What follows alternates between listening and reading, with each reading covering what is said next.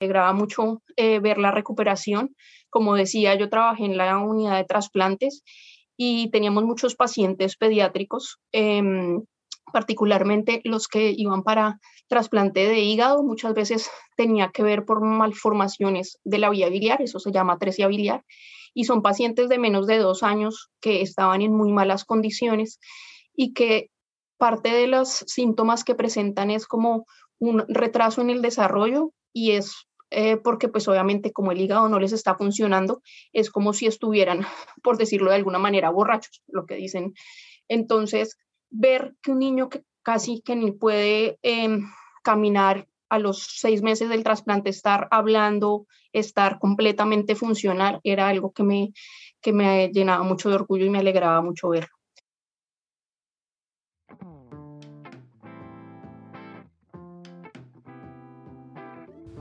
Hola, mi nombre es Luisa Vanegas y a pesar de tener una vida llena de amor y privilegios, desde muy joven tuve momentos de ansiedad y de hacerme preguntas como ¿de qué se trata la vida? ¿Cómo puedo ser más feliz? ¿Y cómo puedo encontrar un propósito que le dé sentido a mi vida? Desde hace cuatro años comencé a introducir cambios en mi día a día que me permitieron responder estas preguntas y vivir de una mejor forma que antes. En mi familia, cuando logramos cambios positivos o cumplimos nuestros sueños, decimos, qué buena cosa. Espero que en este espacio encuentres herramientas para hacer cambios a tu vida y así cada día sea mejor que el anterior.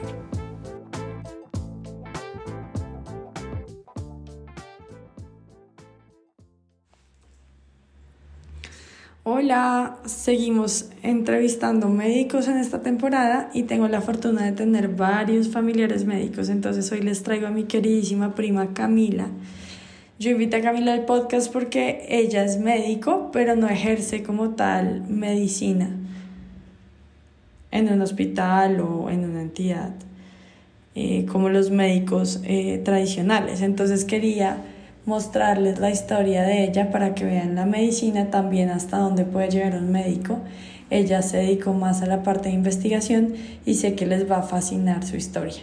Le pedí a mi prima que se describiera y esto fue lo que nos dijo.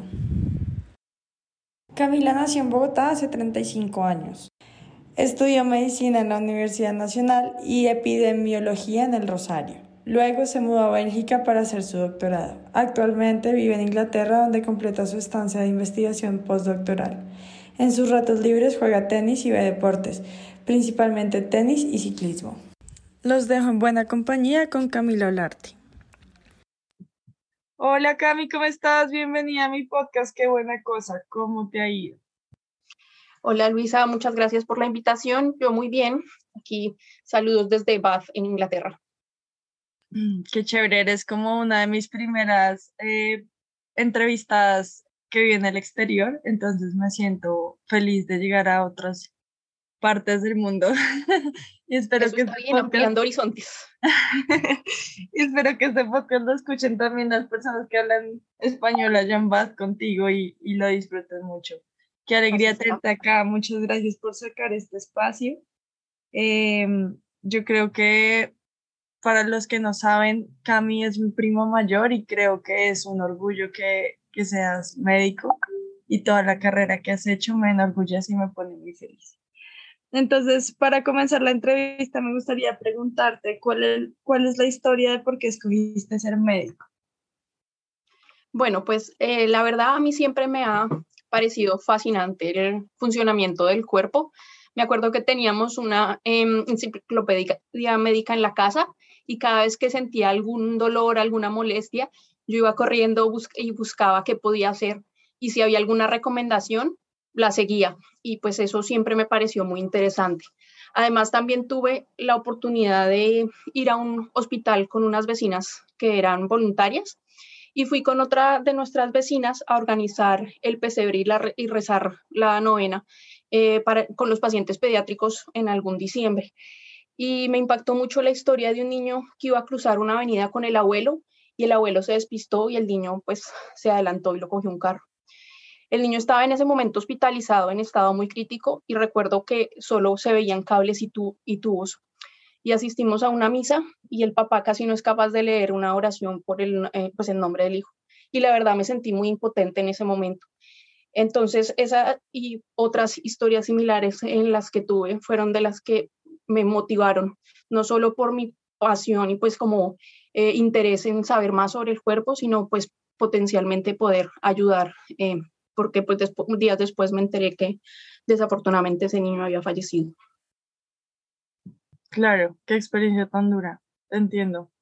Qué bonito que se te haya empoderado como a, a decidir hacer algo con tu vida que te permitiera como superar esa impotencia que sentiste en ese momento y no conocí esa historia, entonces me parece súper linda. Y bueno, quería preguntarte después de que estudiaste en medicina, ¿qué hiciste, en qué trabajaste y luego en qué terminaste especializándote?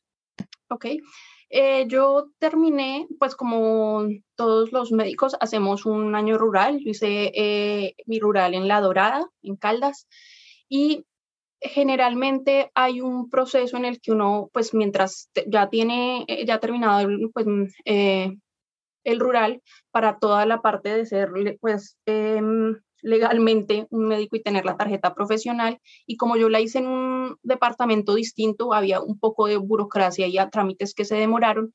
Entonces, cada vez que estaba intentando aplicar a, trabajos, pues no fue tan fácil conseguirlo. Entonces, terminé trabajando en un laboratorio, en un eh, laboratorio farmacéutico, Merck Sharp Dohme, y trabajé allá unos, eh, un poco menos de un año pero la verdad, pues no me gustó tanto. Creo que el trabajo de oficina no era realmente lo que para lo que me había preparado y tuve la oportunidad después de trabajar en eh, una unidad de trasplante como médica hospitalaria. Estuve allá tres años y la verdad es que durante ese tiempo pues aprendí mucho y me gustó mucho, pero la otra parte que también me gustaba mucho de la medicina era la investigación.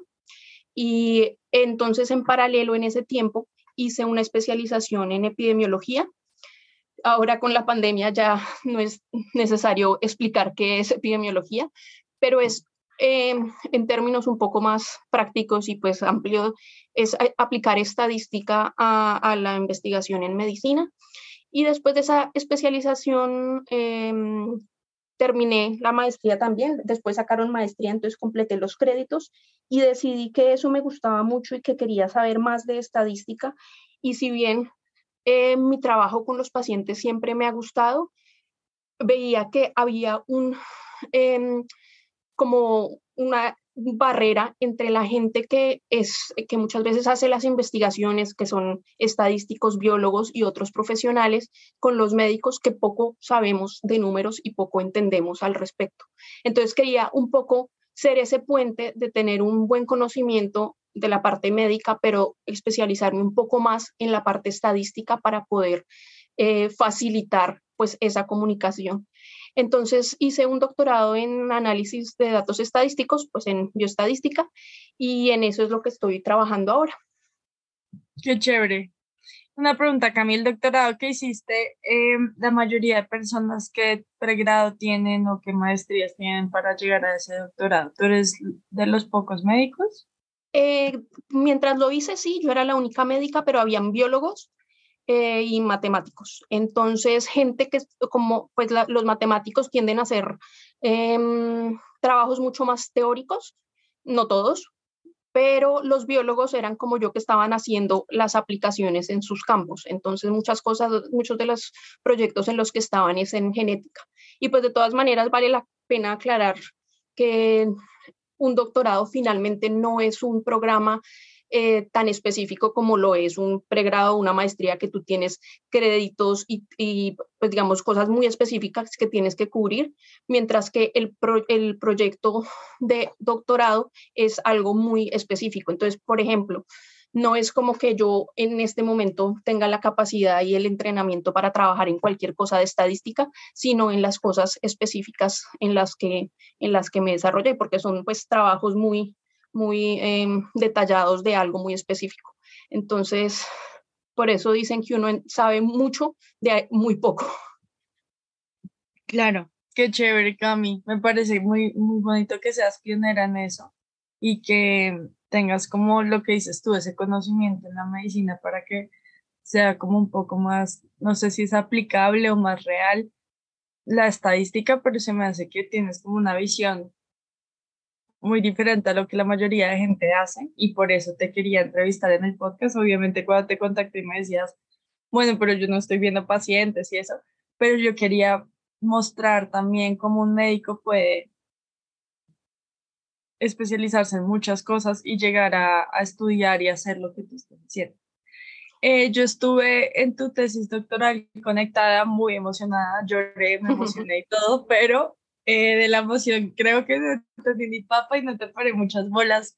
No sé si nos quieres contar un poquito de qué se trató ese trabajo y qué resultados obtuviste. Sí, claro. Em, lo que pasa es que cuando uno está intentando em, encontrar medicamentos nuevos, hay diferentes maneras de probar la eficacia, ¿cierto? Entonces, por ejemplo, em, con el cuento de las vacunas, de hecho, de eso se ha hablado mucho. Entonces, básicamente tú tienes un grupo de pacientes a los que les administras la vacuna, a otros grupos de pacientes eh, placebo, y luego miras qué pasa y a quiénes les va mejor, ¿cierto? Entonces, en el, en el caso del COVID, por ejemplo, más hospitalizaciones o em, quienes fallecen y de hecho lo comparas. Pero entonces, para hacer este tipo de estudios en donde se aleatoriza a quién le llega y a quién no, pues tienen que ser con voluntarios. Y obviamente uno no puede forzar a nadie a, participar en esto. Y tienden a ser entonces grupos muy selectivos a los que se llega. Cuando se quiere estudiar un poco cuál es el impacto en poblaciones más amplias, muchas veces lo que en lo que terminamos como eh, utilizando son los registros médicos. Entonces no es que tienes tú un grupo al que se le asigna uno y al otro, sino es lo que el médico les, les formule. Pero pues obviamente ya ahí empieza a ser un poco más diferente. Si tú coges un grupo de pacientes que, por ejemplo, les administraron el medicamento A para determinada enfermedad y a los otros el medicamento B y encuentras que efectivamente el medicamento A es mejor que el B pero era realmente porque el medicamento A era mejor que el B o era porque, eh, por, porque como no fueron asignados al azar, a los, a los que recibieron el medicamento B eran más viejos o estaban en, en peores condiciones, tenían alguna enfermedad o algún problema que no les permitió tener mejores desenlaces comparados con el otro grupo. Entonces, intentar un poco em, establecer cuál es mejor en estos casos se vuelve un poco más difícil. Entonces, en eso estaba eh, trabajando. Mi caso específico, eh, dado que yo había estado trabajando en trasplantes antes, fue la comparación de diálisis contra trasplante. Y lo que pasa es que en general eh, la calidad de vida con un trasplante pues es mucho mejor con diálisis, porque diálisis generalmente implica que el paciente tiene que ir tres veces por semana al hospital, estar conectado a una máquina varias horas, mientras que con el trasplante pues en general uno eh, eh, utiliza medicamentos de por vida, pero puede llevar una vida normal mucho más fácil. Em, pero ¿qué pasa? Tú no tienes disponibles los trasplantes inmediatamente, pues si tuviéramos cómo sacar riñones para todo el mundo que está en la lista de espera, sería fantástico. Pero desafortunadamente hay más, más pacientes en lista de espera que los donantes disponibles. Entonces era un poco ver cómo les iba a estos pacientes y comparar, porque pues una vez el riñón falla y si tú no tienes acceso a un trasplante, pues tienes que recibir diálisis. Y queríamos ver qué tanto impacto tenía esa diálisis inicial en los pacientes y otra vez eh, tener en cuenta otras variables que podían afectar el eh, resultado final, como lo que decía ahorita, la edad, el sexo y demás, y de intentar establecer cuál era la mejor terapia y opción para estos pacientes. Mm, qué chévere, súper interesante. ¿Y cuáles fueron las conclusiones como del estudio como tal? ¿Se Entonces, era mejor o...? En principio es mejor, eh, les va mejor a los pacientes que reciben em, trasplante inmediatamente comparado con el tiempo y el tiempo que duran en diálisis y la demora en diálisis, digamos, entre más tiempo estén en diálisis, tienen peores resultados. Em, entonces, pues ahí está la parte de priorizar un poco e intentar que la gente, pues en algunos países lo que hacen es que en la lista de espera eh, le dan prioridad a las personas que llevan más tiempo. Entonces, de alguna manera priorizar. Obviamente, cuando se tiene un, trasplante, lo que depende también es pues el grupo de sangre y otras variables que hay que eh, comparar y que sean compatibles para poder hacer un trasplante. Pero em, básicamente lo otro que vimos es una vez reciben el trasplante, como que la sobrevida, porque era básicamente sobrevida lo que estábamos mirando, tiende a mejorar entonces, a pesar de que pues es mucho mejor recibirlo de inmediato, se veía que como que esas personas que lo recibían después recuperaban algo en, sus desenlaces. Entonces... Bonito, eh, qué chévere, Cami. Qué chévere. Y entonces este estudio que hiciste se publicó en papers y está disponible como para médicos en todo el mundo. Sí, así es. Y em, se, el sistema funciona un poco que dependiendo de la revista se pueden acceder eh, o pagando su suscripción o hay algunas revistas que ofrecen la opción de que las personas que publican pagan una eh, cuota y está disponible inmediatamente para el público. Y así está el mío eh, disponible. Ay, qué chévere, qué bonito ese impacto que has podido generar en el mundo positivo con, con ese estudio que hiciste. Me siento en serio muy orgullosa. Otra pregunta que te tengo es, ¿qué es lo que más disfrutas o más te gusta de ser médico? Eh, pues realmente sentir que puedo ayudar a los pacientes a entender sus síntomas y su enfermedad es algo que me gusta mucho. Creo que puede ser muy frustrante sentir algo y no entender qué es lo que está pasando. Em, entonces ese un poco, eh, siento que los médicos también somos como profesores, y se puede decir, un poco aprender y a entender cuándo un paciente se debe, digamos, preocupar, lo que llaman signos de alarma, cuándo uno debe estar atento y cuándo no. Em, y aunque ya no estoy tanto en el ámbito clínico, me alegraba mucho eh, ver la recuperación. Como decía, yo trabajé en la unidad de trasplantes y teníamos muchos pacientes pediátricos. Em, particularmente los que iban para trasplante de hígado, muchas veces tenía que ver por malformaciones de la vía biliar, eso se llama atresia biliar, y son pacientes de menos de dos años que estaban en muy malas condiciones y que parte de los síntomas que presentan es como un retraso en el desarrollo y es eh, porque pues obviamente como el hígado no les está funcionando, es como si estuvieran, por decirlo de alguna manera, borrachos, lo que dicen. Entonces, ver que un niño que casi que ni puede em, caminar a los seis meses del trasplante, estar hablando, estar completamente funcional, era algo que me, que me llenaba mucho de orgullo y me alegraba mucho verlo. Entonces, em, con lo que estoy haciendo ahora, espero pues que de alguna manera, así no sea directo en el día a día, vea, ver esa recuperación, que con los nuevos hallazgos y con eh, poder impactar eh, pues si logramos encontrar y establecer mejores terapias, que sean más oportunas las atenciones y que se llegue eso a las prácticas clínicas, eh, las guías de manejo en los hospitales. Qué chévere. Eso es en lo que estás trabajando en este momento después del doctorado. Así es, sí. Qué chévere, muy, muy chévere. Y esas prácticas también lo mismo, quedan como disponibles para todos los hospitales del mundo.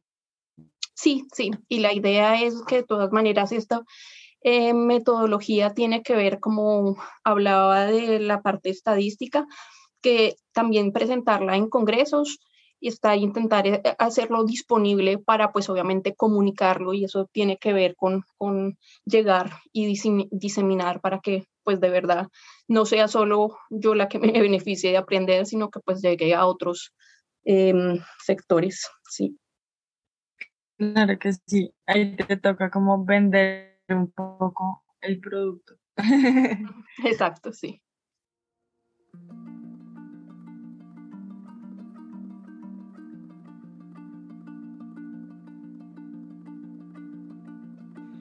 Uno de mis mayores retos como mamá ha sido que tanto mis hijos como yo tengamos la cantidad y calidad de sueño que necesitamos para tener una vida sana y feliz. Desde que me asesoré de la Nana Coach, todo ha sido más fácil. No saben lo feliz que soy pasando noches de sueño completas. Por ser oyente de mi podcast recibirás 5% de descuento en una consultoría personalizada con la Nana Coach, una empresa experta en hacer mentorías de sueño. Presenta el cupón numeral qué buena cosa la Nana Coach.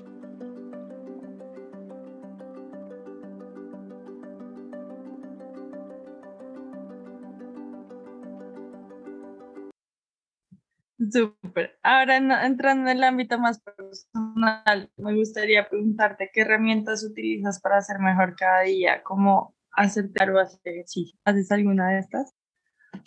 Hago ejercicio, sí. Em, eso realmente me libera mucho, sobre todo lo hago en las tardes. Para mí, después de un día de trabajo, como que eso libera mucho estrés. Juego tenis, por ejemplo, entonces liberar energía pegándole a la pelota y pues enfocarse en algo distinto, creo que también eso ayuda mucho cuando voy a montar bici o a nadar, como que eso despeja mucho la mente, me enfoco en otras cosas y eso para mí es una, una terapia muy, muy buena. Eh, cuando por algún motivo si ha estado muy ocupada o digamos ahorita que estuve recientemente con un cuadro gripal, dejo de hacerlo, siento de una vez la diferencia. Necesito realmente liberar energías y me hace muy bien. Sí. Sí, totalmente acuerdo contigo, Cami. Yo también estoy enferma y no puedo hacer ejercicio, me siento re mal. Para mí el ejercicio también es súper terapéutico y me, me parece muy que, que, digo que, es, que también me siento como una viejita porque me empieza a doler la espalda, empieza a doler todos los males por no hacer ejercicio. Claro, ahí salen todos los males que vienen con la edad, pero con el de ejercicio uno logra como compensar. Compensar, sí. Bueno, otra pregunta que te tengo es, ¿cuál es tu propósito en la vida? Hmm, bueno, pues no sé si pueda decir que tenga un propósito en la vida como tal, pero pues sí espero mejorar cada día. Em, creo que la vida es un continuo aprendizaje y creo que pues hay diferentes niveles, o sea, uno puede estar aprendiendo en el trabajo, puede estar aprendiendo en la vida personal, lo que decía que me gustan hacer ejercicio, pues en el tenis, aprender nuevos golpes, nuevas técnicas, eh, ese tipo de cosas, me parece que eh, de todas uno aprende. Entonces, creo que eso sí hay algo que podría decir. Em, esperar que eso pueda contribuir a lo que estoy haciendo como persona y a las personas que me, que me rodean. Qué chévere, sí, se nota mucho que te gusta aprender no solo en la medicina, sino en muchas otras cosas. El otro día me estabas compartiendo que estás leyendo un libro sobre el deporte y las mujeres. Creo que eres una fan del deporte, ¿no? Sí, realmente le invierto bastante tiempo a, al deporte, a hacerlo y a, y a ver también. Qué chévere. Otra pregunta que te tengo es si has hecho de la felicidad un hábito y si es algo que buscas tener cada día. Sí, eh, para mí es disfrutar los pequeños momentos. O sea, creo que no es necesario esperar a un gran evento, un hito en la vida para buscar la felicidad. Entonces, creo que para mí es de pequeños placeres. Entonces, por ejemplo, comer. Y sí, es necesario comer para vivir, pero una cosa es hacerlo, no sé, por supervivencia y otra por placer. Eh, y en eso no me refiero pues a la gula, sino a comer lo que uno le gusta y buscar un balance entre lo sano y lo rico. Em, entonces, si como bien, me siento bien. Y es buscar, sí, de eso disfrutar. Para mí, cuando tengo la oportunidad de hacer siesta, eso me libera un montón. Dormir, em, lo que decíamos, leer un libro, entonces creo que esas cosas, si uno se permite aprovecharlas y no pensar que las está haciendo pues porque toca, eh, genera bienestar y genera felicidad. Súper, claro que sí. Ahí me contestaste dos preguntas en una, entonces voy a pasar a la que sigue, que dice, ¿qué buena cosa haces en tu vida que las demás personas te alientan a seguir haciendo? Creo que mm, preocuparme por las personas y como buscar mantener los contactos. Y, me explico, pues uno tiene muchas etapas en la vida en la que uno conoce gente que le aporta de diferentes maneras. Y cuando uno vive en distintos países, como me ha pasado a mí, o en diferentes ciudades, pierde esos contactos. Incluso, bueno, cuando uno se queda en la misma ciudad cambiando de trabajo o pasando de estudiar a trabajar. Y creo que em, yo soy una persona de buscar a la gente y de intentar establecer esos eh, contactos. Y creo que también, pues, logro que no a todo el mundo uno lo tiene que ver todos los días o ni siquiera todos los meses para estar bien y para llamar. Pero uno sabe, pues digo yo que uno tiene contactos para gente para distintas maneras, en distintas, perdón, propósitos. Entonces, por ejemplo, jugar tenis, tengo grupos de gente a los que sé que juego tenis, o si quiero salir, no sé, a bailar, diferentes maneras, pero hay gente que muy fácilmente le deja de eh, pierde contactos con los demás y yo así sea con la excusa, por ejemplo, de comentar un partido de tenis que vi o de alguna cosa, siempre como que mantengo esos contactos y, y creo que a la gente también le gusta saber que hay alguien que está pendiente de uno y pues eh, listo para ayudar cuando se puede. Entonces, de la misma manera que yo los busco, creo que me buscan a mí también. Qué bonito, Cami. Cuando empezaste a contestar, yo pensé como en una palabra que te definiera y siento que es esa, es la incondicionalidad. O sea, tú eres incondicional con todas las personas que quieres. Y mm, de hecho, pues yo me comunico mucho a través de redes, de Instagram, cuento mucho en mi vida y eso, y tú casi no manejas, creo que ni tienes redes.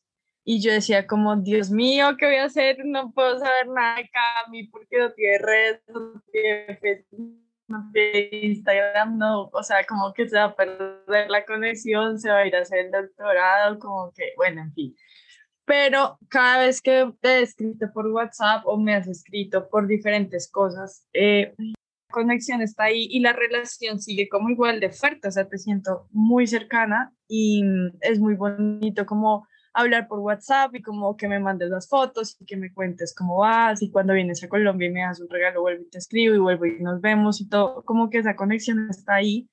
Y ahorita que hablabas también un poco como de disfrutar la vida, como de eh, vivir en el presente, yo siento que mi relación contigo es muy real en eso, en que cuando nos hablamos nos vemos, es muy estar en el presente porque estamos como súper conectadas y como poniéndonos al día literal.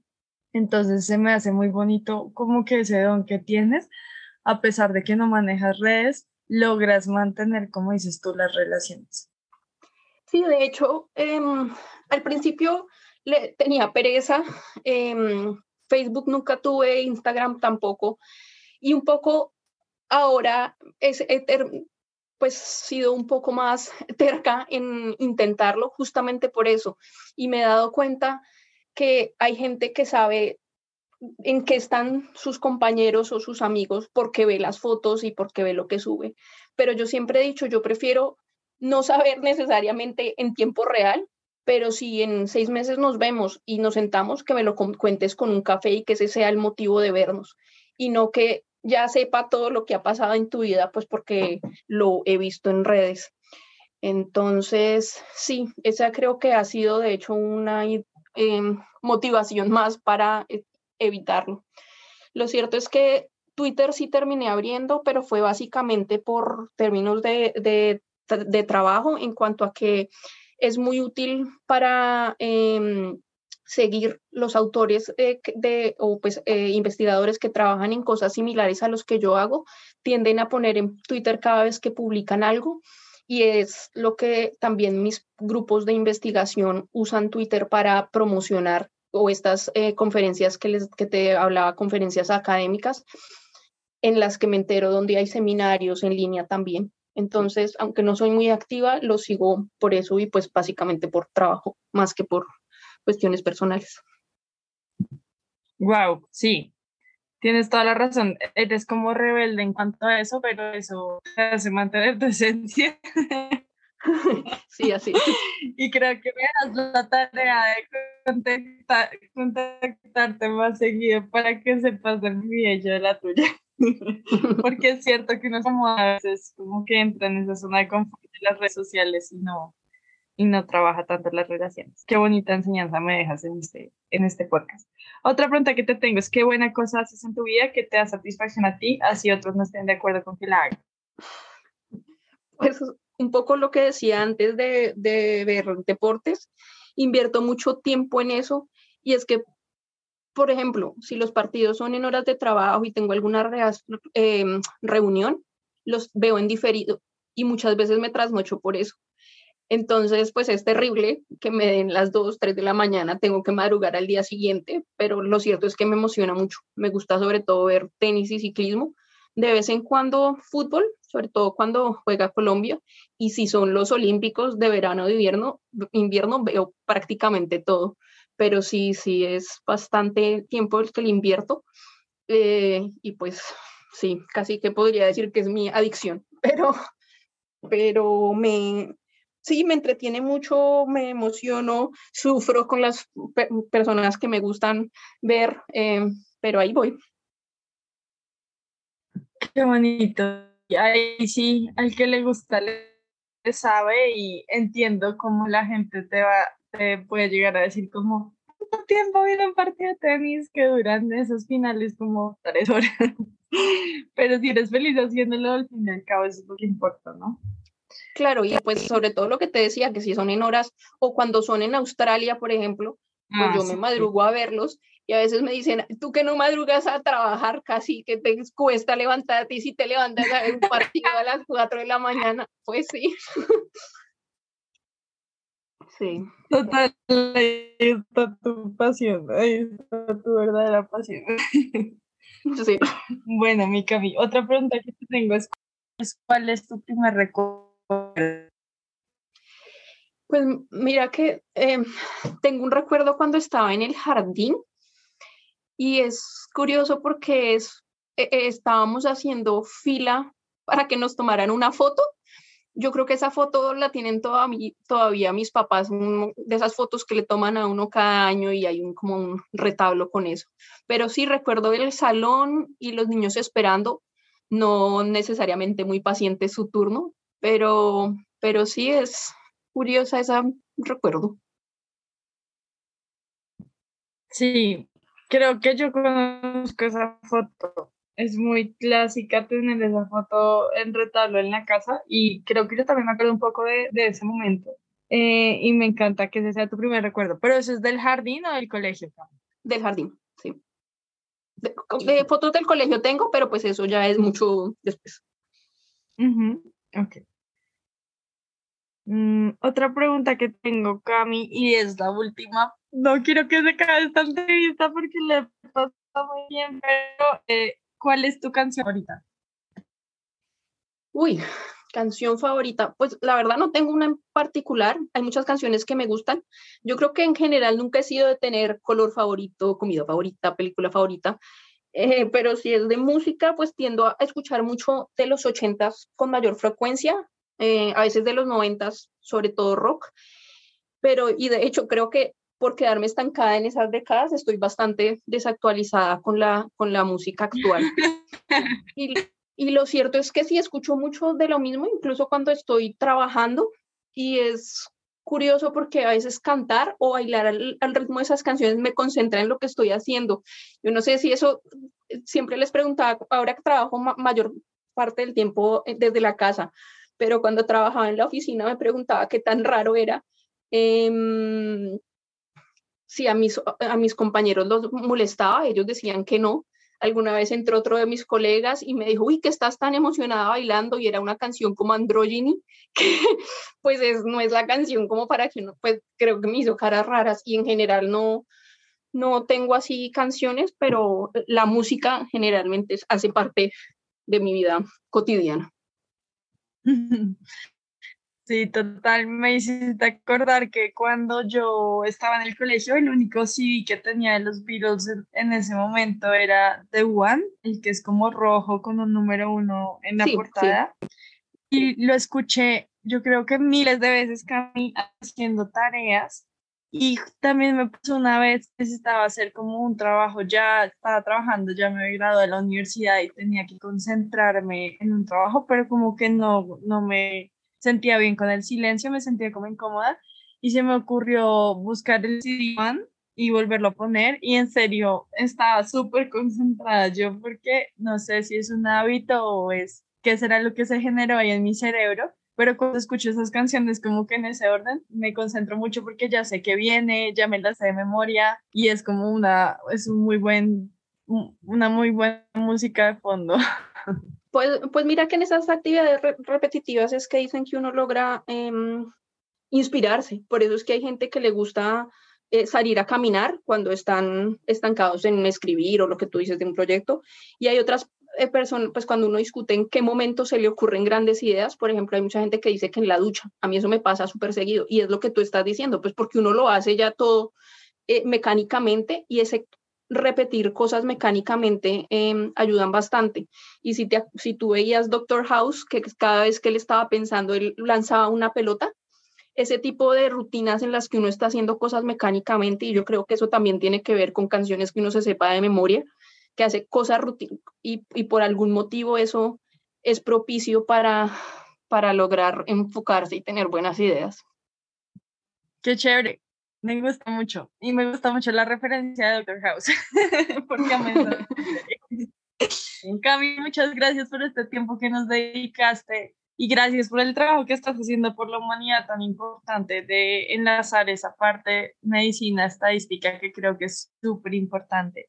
Y creo que vas a lograr un impacto positivo y muy bonito en el mundo.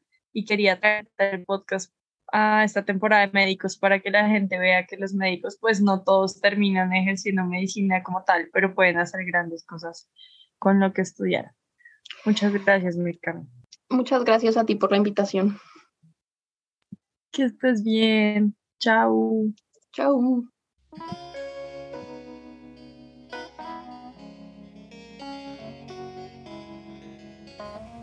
Gracias por escuchar.